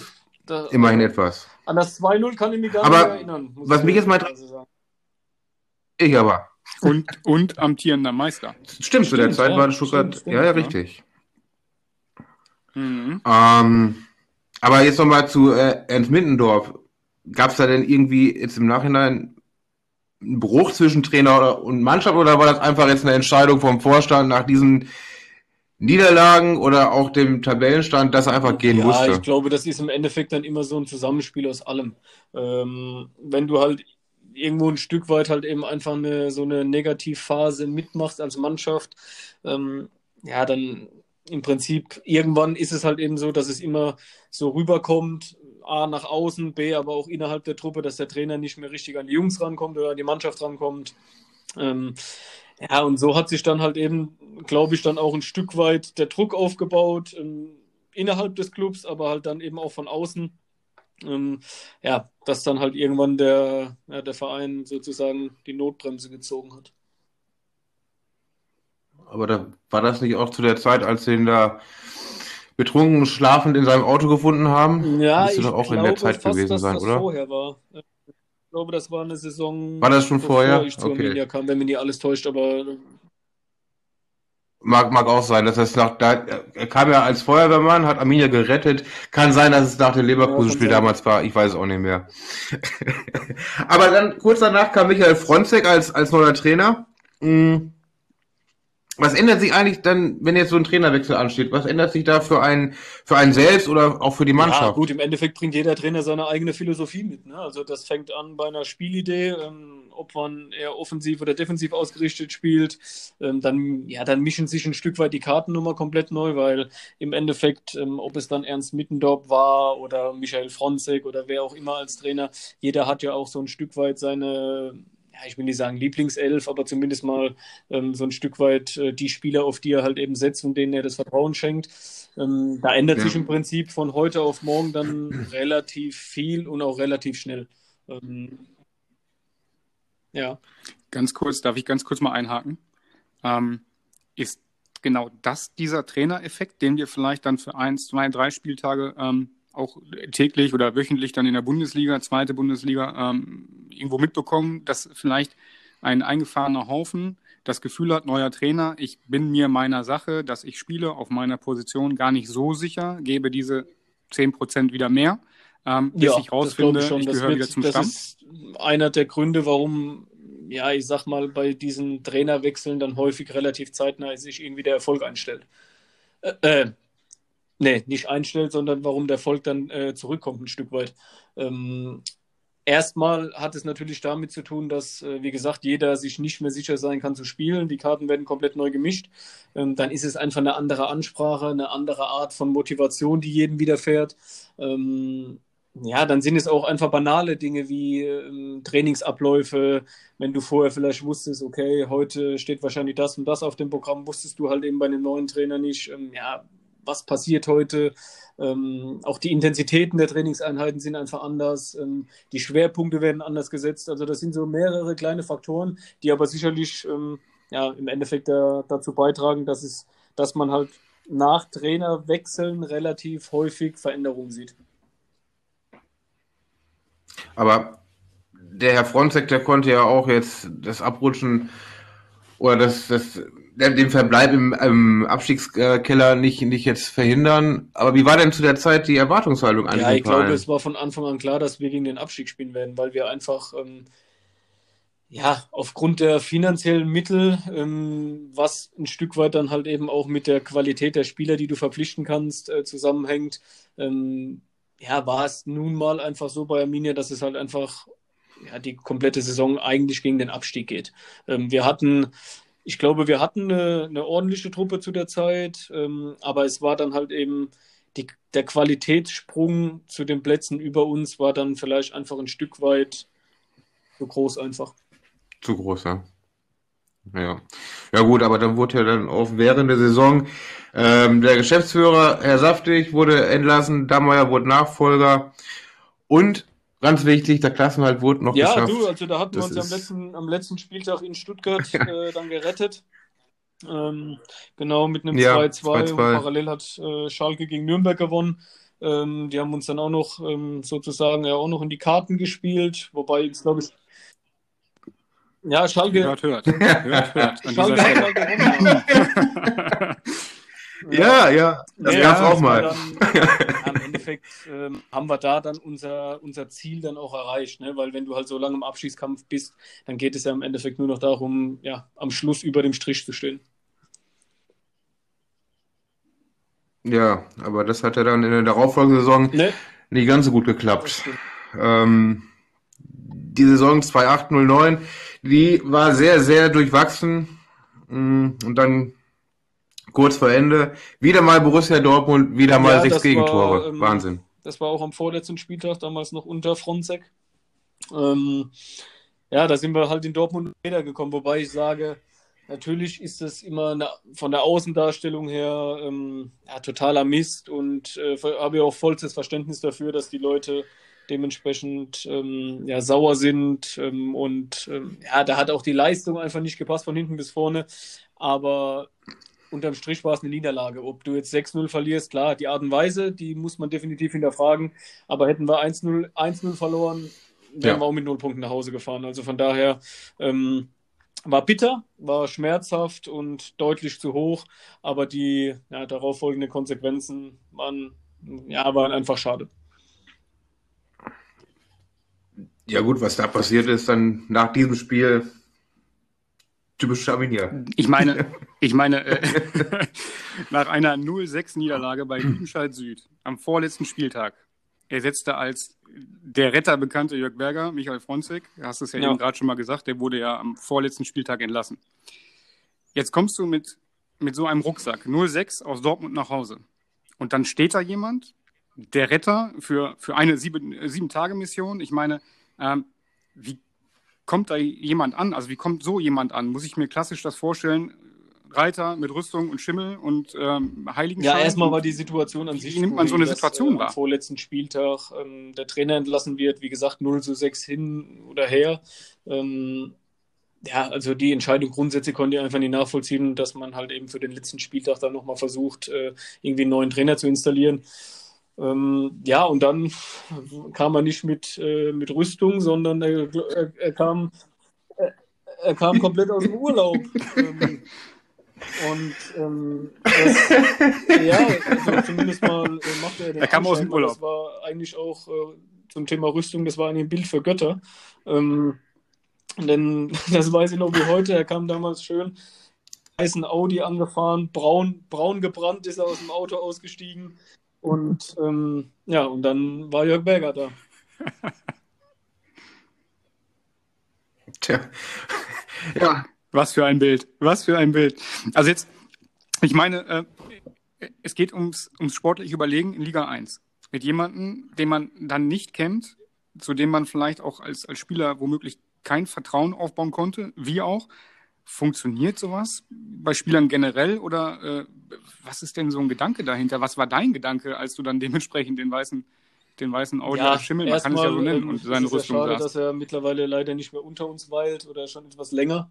Ähm, aber ja, es war halt zu der Zeit ja schon ein bisschen Comedy, auch wenn man das vielleicht so gar nicht sagen sollte oder darf. Ähm, aber ja, im Endeffekt ja gut, an, an, an dieser Stelle, also es ist jetzt nicht lächerlich ja, ja, nee, gegen nee, eine das, Person, äh, sondern das, die Situation an sich. Genau, ne? also man muss überlegen, ne? Ein Spieltag vorher, da ist Michael Fronzek, jetzt kommt der und auch einfach mit der, wie gesagt, man stellt sich das so vor, da kommt jemand, Auto, braun gebrannt, so wie du sagst. Das sind ja erstmal so Wahrnehmungen, die du als Spieler vielleicht ja, es war halt, es war sagt, einfach äh, das ist jetzt unser Retter. Situation ja, also, einfach, ne? weil wie gesagt, ähm, der vorletzte Spieler wird der Trainer entlassen, du hast nur noch ein paar Tage Zeit, äh, um dich auf das alles entscheidende Spiel vorzubereiten in der Saison. Ähm, ja, und dann war es halt eben so, und das muss man, das muss man ihm ja auch zugestehen, er kannte natürlich keinen großartig von uns, ähm, angefangen von den, von den Namen, von den Gesichtern, äh, über die Art und Weise, wie wir Fußball spielen. Ähm, ja, und dann hatte er halt eben ein paar Tage Zeit, um uns auf das große Finale vorzubereiten. Und ähm, ja, wenn man sich all diese Aspekte mal so ein bisschen durch den Kopf gehen lässt, glaube ich, erklärt sich vielen, dass es halt eben, ja, ich würde nicht sagen, eine unmögliche Mission war, aber es war auf jeden Fall sehr, sehr schwierig. Aber wie lief denn diese Woche ab? Was hat er ja, denn dann gemacht? Ich glaube, wir haben den ersten Tag haben wir, glaube ich, noch um, an der Friedrich-Hagemann-Straße trainiert oder, oder die ersten zwei Tage und dann sind wir ins Kurzzeit-Trainingslager äh, nach Marienfeld und ähm, haben uns dann halt dort ja. als Team so ein Stück weit dann halt eben ja bis zum Wochenende hin vorbereitet ne? und haben dann dort trainiert und dann hat er halt eben versucht, ich sag mal, seine Abläufe so ein bisschen reinzubringen, wie er sich das Ganze vorstellt. Aber ja, wie gesagt, das waren halt ein paar Einheiten. Ne? Und ähm, ich glaube, jeder, der selber mal Fußball gespielt hat oder ähm, einen Trainer vor sich hatte, es dauert halt meistens ein bisschen länger als einfach nur drei, vier Einheiten, um zu verstehen, was der Trainer von einem möchte oder ja, um halt eben auch so eine Verbindung aufzubauen. Und ähm, ich glaube, das war halt, also um mhm. Gottes Willen, es lag ja nicht daran, dass Jörg Berger dann Trainer war, sondern ähm, es lag einfach daran, dass wir es dann auch im letzten Spiel einfach nicht auf die Kette bekommen haben. Aber ähm, ja, es war halt ja. irgendwo, also ich bin halt der Meinung, man hätte halt Michael Fronzek definitiv dann halt zu der Zeit eben einfach auch die Möglichkeit geben müssen, ähm, im letzten Spiel einfach nochmal, ähm, ja, ich sag mal, die Wende zu schaffen. Absolut. Also wie gesagt, dieser, dieser Trainerwechsel kurz vor Schluss in der Situation, ich denke mal, es ist und bleibt nur in der ersten ja. Bundesliga. Geschichte. Also, aber trotzdem, du hast, du hast gerade schon angesprochen, das Spiel dann am letzten Spieltag gegen Hannover. Weiß nicht, es gibt Spiele bei Arminia, die gucke ich nicht mehr. Die habe ich einmal gesehen, dann live und gucke ich mir nie wieder an, weil dann kriege ich wirklich Magengeschwüre und, und Schüttelfrost und das Spiel gehört dazu. Weil gegen Hannover, die ist euch wirklich sehr, sehr, ich weiß es noch, also wie, wie heute, wie gestern, ähm, so einfach gemacht haben. Und hier macht er nur ein 2-2. Aber ich weiß, wie ich Jarek hatte, glaube ich, wahrscheinlich zwei, dreimal frei vom Tor. Hatte einen Köttel in der Buchse oder sonst irgendwas, ich weiß es nicht. Ja, aber gut, das, war, war natürlich schon.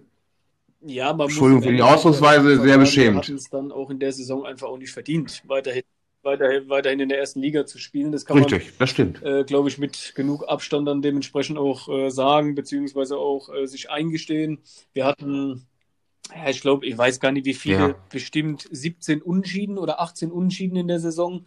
Ähm, wir hatten, ja, wir hatten halt einfach paar, immer ja. die wichtigen Spiele auch nicht gewonnen und das war halt eben auch der, war halt eben auch der Fall im letzten Spiel gegen Hannover, ähm, dass wir es da halt eben auch nicht äh, hinbekommen haben, das Spiel zu gewinnen, wobei die Möglichkeiten da waren. Ähm, und dann hast du es halt eben ja, einfach auch nicht verdient, weiterhin in der ersten Liga im Konzert der Großen mitzuspielen. Eine Weisheit sagt ja auch, man normalerweise halt nicht am normalerweise nicht. Es gibt eigentlich zwar, klar, ne? es gibt zwar das, immer äh, Ausnahmen, aber ähm, in dem Falle muss man ehrlicherweise sagen, sind wir nicht am letzten Spieltag abgestiegen, sondern ähm, da haben wir die ganze Saison reichlich dafür oder beziehungsweise auch nicht dafür getan, um in der Liga zu bleiben.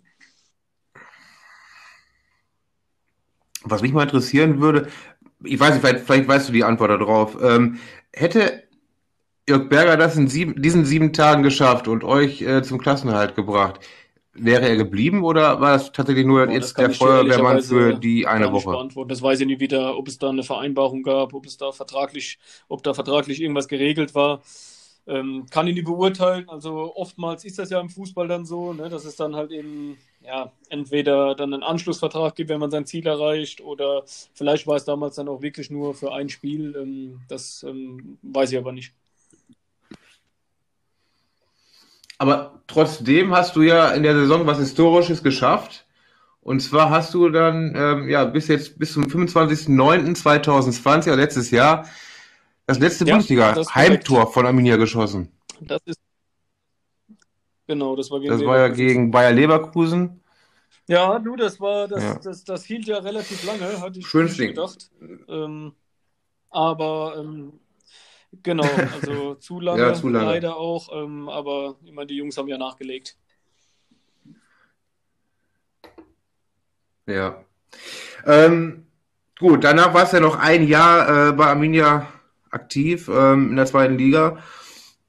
Wie ich finde, auch eine sehr kuriose Saison. Also Trainer war erst Gerstner, dann, dann Dammeier, dann kam ein Punkteabzug und äh, ja, dann wurde der Busfahrer Herr Eulberg äh, auf einmal Trainer.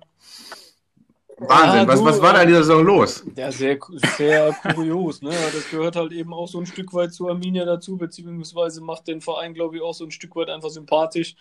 Ähm, oftmals leider zum, zum Leiden der Fans oder der, der, der Anhänger. Ähm, ja, allerdings. Aber oh, ich finde es ja, gerade ganz interessant. Es war, es war im Endeffekt, Thomas Gerstner hat die Saison begonnen. Wir hatten auch eine sehr, sehr gute Phase, hatten auch eine wirklich qualitativ sehr gute Mannschaft für die zweite Liga. Ähm, haben dann auch, ja, ich glaube, ja. die ersten, ich glaube sogar die komplette Hinrunde oben, komplett oben mitgespielt. Ähm, und hatten dann auch eine mhm. Phase mit acht, acht Siegen in Folge und ähm, also es war wirklich, war wirklich eine, eine homogene Truppe. Ähm, und irgendwann kam, glaube ich, dann zur Winterpause ähm, kam dann, ja, ich glaube, die Punkte, der Punktabzug vom DFB. Ähm, und ähm, ja, dann hat man uns damals Punkte abgezogen, dann gab es ja. etwas Unruhen äh, innerhalb des Vereins, ähm, innerhalb der Mannschaft. Ähm, und es hat dem Ganzen so ein, ja, leider so einen Bruch gegeben. Und dann haben wir danach ja überhaupt nicht mehr in die Spur gefunden und sind dann im Prinzip ähm, ja, Trainerwechsel, wie du gerade ansprachst, ne, dass dann, ähm, ich weiß gar nicht, wer nach Gerstner, ob dann direkt Dummy übernommen hatte. Ähm, ich glaube, Dammeier hat danach irgendwie übernommen oder war zu der Zeit erst Sportdirektor und dann irgendwie Trainer. Ähm, ja, dann wurde war aber zu dem Zeitpunkt auch nicht mehr so ja, beliebt in Bielefeld. Weiß ich nicht. Ich glaube, die. Das ist ja, jetzt wahrscheinlich glaube, deine, deine Fanseite. Ja, das, das, das meine ich. Das, davon spreche ich. relativ groß, mhm. ne, weil da natürlich auch dieses äh, finanzielle Desaster dazu kam. Ähm, ja, ja, genau. Also war das, das der, der die Grund finanzielle für Misere damals äh, des Vereins. Okay. Ähm, okay. Ich weiß gar nicht, ich glaube drei oder vier Punkte hat man uns damals dann abgezogen. Ähm, ja, und dann kamen halt, wie gesagt, äh, kuriose Entscheidungen. Dann war, glaube ich, Stammi, wie gesagt, kurz, kurz Cheftrainer. Ähm, dann plötzlich hat äh, Frank Eulberg äh, übernommen. Ähm, ja. Ja, aber es ist doch Wahnsinn, dass ja, eigentlich nee, der eigentliche also, Busfahrer, Busfahrer dann auf einmal war, Cheftrainer wird. Ich glaube, er kam damals mit Ernst Mittendorf äh, ähm, als Fahrer von Ernst. Beziehungsweise. Oder okay, ja, dann war er eben der Fahrer von Ernst. Das macht das aber auch nicht. Er, auch, ähm, er, hat, er hat den kleinen Bus gefahren. Zeitig dann, also er war ja dann auch direkt Co-Trainer dann damals auch. Ähm, und ist dann von Co-Trainer, also er hat ja auch den Fußballlehrer. Ähm, und ist dann von ähm, und ist dann von vom Co-Trainer dann irgendwo okay. zum Cheftrainer beordert worden. Dann war er, glaube ich, auch kurzzeitig mal Sportdirektor bei Arminia. Ähm, ja, also das waren ja, das war, war eine wilde. Z ja, auch. Und eine wilde Karriere. Ne? Was, was, was macht er genau. jetzt? Er war also, auf jeden Fall danach? Ich glaube, letztes Jahr Co-Trainer bei okay. Eintracht Braunschweig noch.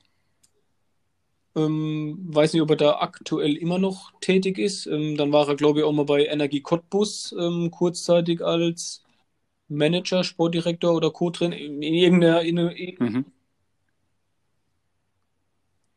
Definitiv, okay, aber ja. Er ist in dieser auch, Funktion quasi, also dem Fußball erhalten geblieben. Und, äh, und, ähm, okay. Ja, okay. also wie gesagt, er hat ja, wie, er hat ja auch seinen Fußballlehrer gemacht, ne? Also der, der war ja, war ja auch qualifiziert dafür, definitiv. Hm. Ja, aber wie gesagt, es war okay. schon war, war schon eine, war schon eine, eine wilde, kuriose Eine wilde Zeit. naja, gut, 73 Partien und dann, ja, das eine Tor, eben schon erwähnt, gegen Leverkusen.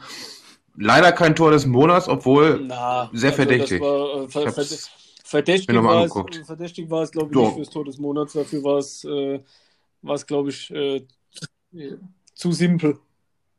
Ja. Ja, jetzt nicht, Okay. äh, jetzt nicht so gemeint, dass es einfach war, sondern ähm, es hatte nicht den Charakter für eines Tor des Monats. Nee, nee. Sieht man mit einer Arminia-Brille anders.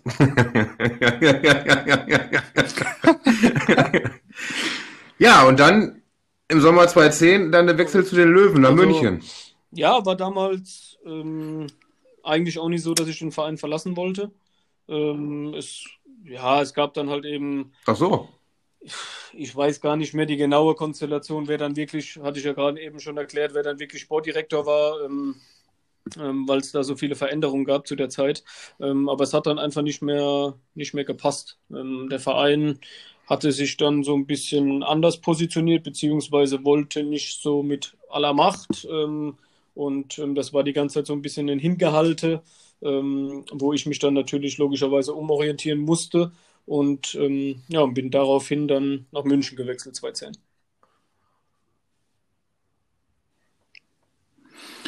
Ähm, weil du gerade gesagt hast, umorientieren, München, ähm, ist da die Region neben dem sportlichen Aspekt auch ein Argument? Ich meine, München ist jetzt schon irgendwo gehobene, gehobene Klasse. Ja, ich glaube, das ist ein netter Beigeschmack. Also ne? das war jetzt für mich nie ähm, ja, ein Ausschlag, äh, ausschlaggebendes Kriterium, um mir meinen Verein oder ähm, ja, oder meinen, wie gesagt, meinen neuen Club auszusuchen.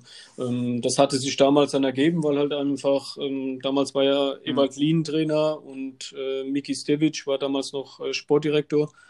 Ähm, ja, und die hatten sich zu der Zeit dann halt eben auch einfach, ähm, ich sag mal, am meisten um mich bemüht. Und ähm, ja, die Stadt, klar, natürlich, äh, wunderschöne Stadt, äh, tolle Lebensqualität, das, das ist natürlich ein, ein, ja, sch- ein schöner Nebeneffekt, aber im, Ende, aber im Endeffekt hat mich auch immer so ein bisschen mehr so diese, Ja. diese Tradition des Vereins äh, interessiert, weil ich glaube, das merkt man auch so ein Stück weit. Das kann man sich zwar nicht immer aussuchen, aber ähm, das war mir ein Stück weit auch bei den ganzen Vereinen, bei denen ich tätig war oder angestellt war, ähm, ein Stück weit halt eben wichtig, dass ich bei einem Traditionsverein spiele. Ähm, und das war natürlich bei 60 München auch definitiv der Fall. Mhm. Ähm, neben Gabor Kirai, der Torhüter mit der Jogginghose, Benjamin Laut, Kevin Volland und äh, Trainer Rainer Maurer durfte auch ein Genau, wir Bekannter uns, begrüßen. ähm, Stefan Eigner, ihr kanntet euch aus äh, Bielefeld, richtig? Und ähm, ja, das hat natürlich das Ganze so ein Stück weit für mich auch ein bisschen vereinfacht, dass ich da halt eben dann auch ähm, ja, den Eiges ein Stück weit halt eben einfach schon länger kannte und ähm, ja, von daher war das äh, relativ angenehm. Hm. Fragt man quasi auch schon mal vielleicht nach, äh, was einen da erwartet, weil mit Ja, welchen also Vorstellungen bist du dann nach München gewechselt? Also Gefühl, sportlich jetzt einfach? Anspruch A an mich selbst, aber B halt eben dann auch äh, an die Truppe, dass wir eine gute Rolle spielen, also dass wir uns im oberen Drittel bewegen. Ähm, es war insgeheim ja auch immer ein Stück weit ähm, ja, der Wunsch beziehungsweise die Sehnsucht halt eben auch von dem Verein da ähm, halt eben ganz oben wieder anzuklopfen Richtung erste Liga. Ähm, und dann tauscht man sich halt im Vorfeld dann auch immer ein Stück weit Ja. aus, wenn man da schon jemanden kennt aus der Truppe, schreibt sich dann ein bisschen oder telefoniert im Vorfeld, äh, erkundigt sich ein bisschen und ähm, ja, Stefan hat es mir dann auch ein bisschen schmackhaft gemacht, logischerweise. Und ähm, ja, von daher ähm, habe ich mich dann von Anfang an da auch ähm, sehr, sehr gut äh, aufgehoben gefühlt. Hm.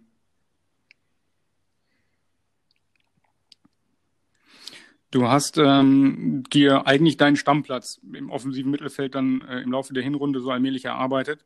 Ähm, Anfang der Rückrunde wurdest du dann aufgrund eines Haarisses, glaube ich, im rechten Fuß, so konnte man nachlesen, für zwei Monate lang ausgebremst und musstest pausieren.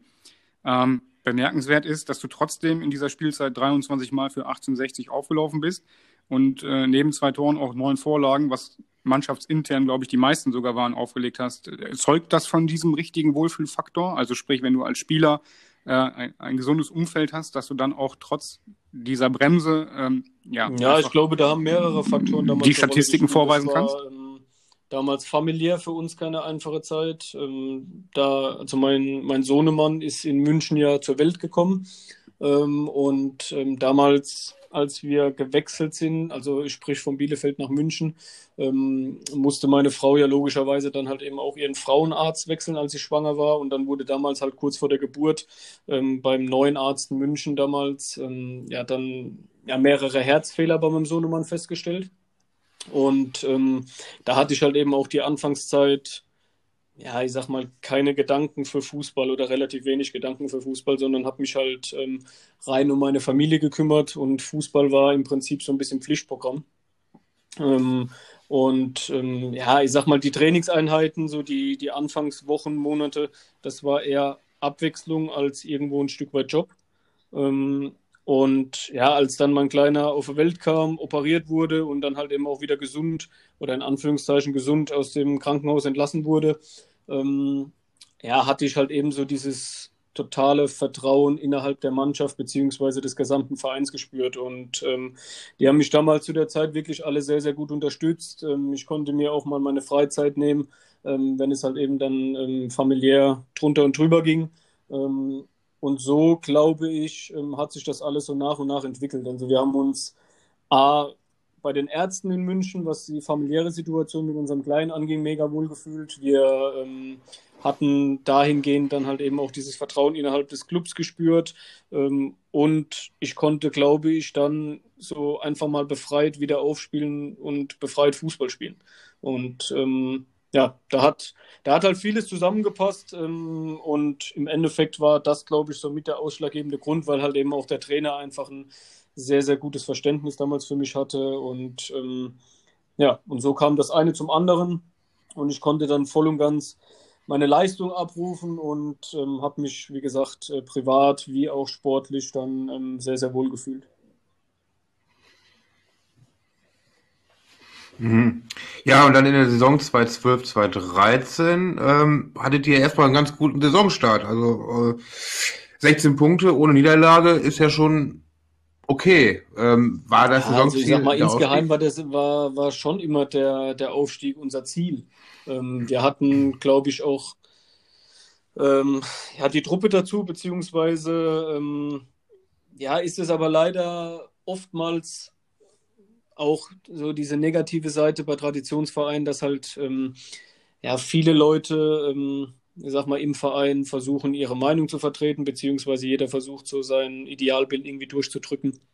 Ähm, und so prasselte dann halt immer das ein oder andere auf uns ein, ähm, was dann so ein bisschen sich irgendwann auch mal auf die Leistung ausgeschlagen hat, der Spieler, weil das geht halt ein Stück weit trotz allem nicht spurlos an einem vorbei.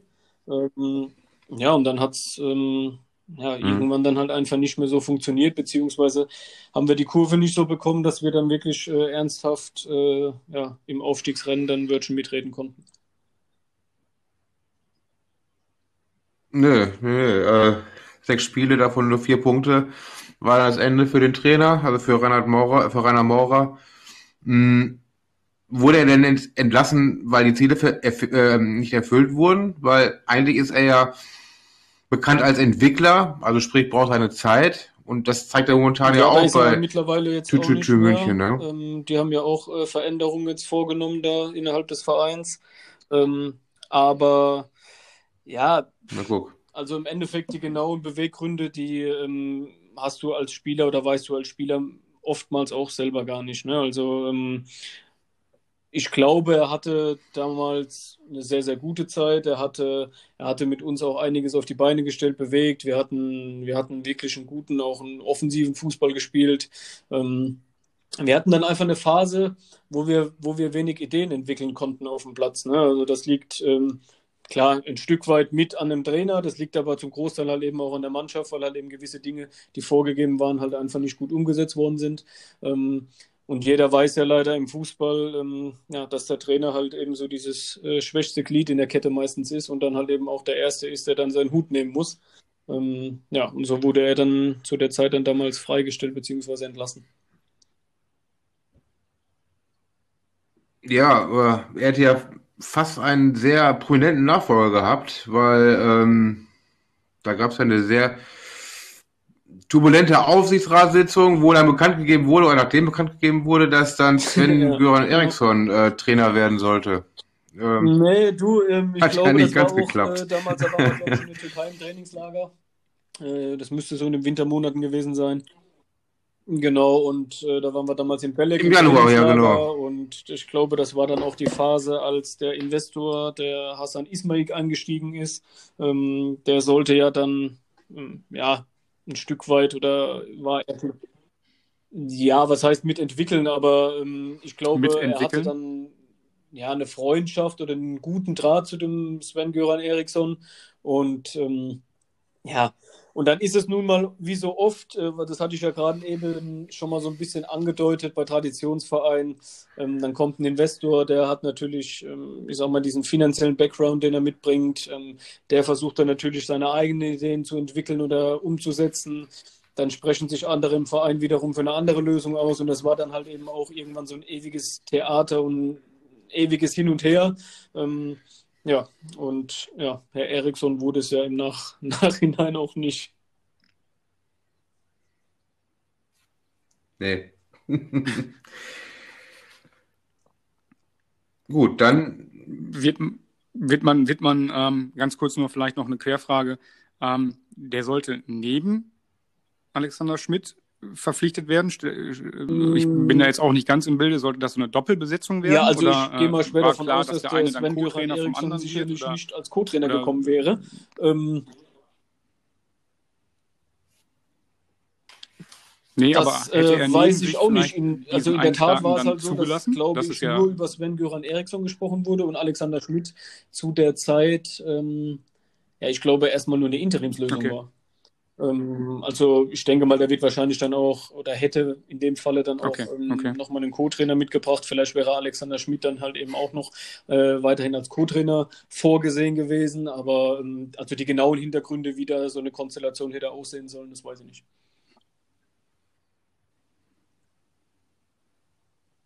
Okay. Ich würde sagen, wir machen an dieser Stelle Halbzeit.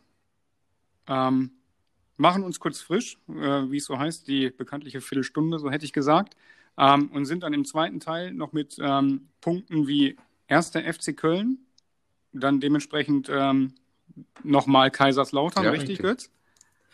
Äh, wir beleuchten dann nochmal deine äh, Nationalmannschaftskarriere beziehungsweise die U-Mannschaften und ähm, dementsprechend äh, das Leben danach plus Trainer. So viel darf ich schon mal vorwegnehmen. Ähm, ja, dann äh, wir verabschieden uns ganz kurz in die, in die Halbzeit und ähm, hören uns dann dementsprechend später. Ciao, ciao.